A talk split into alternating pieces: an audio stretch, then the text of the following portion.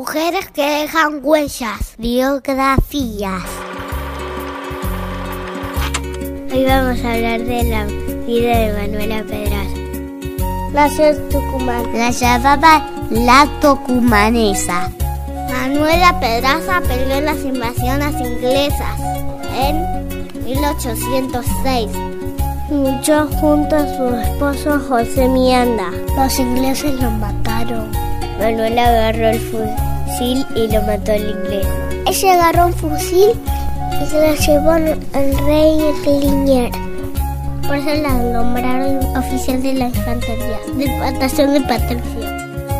Recordamos a Manuela porque luchó por nuestra libertad. ¡Por nuestra libertad!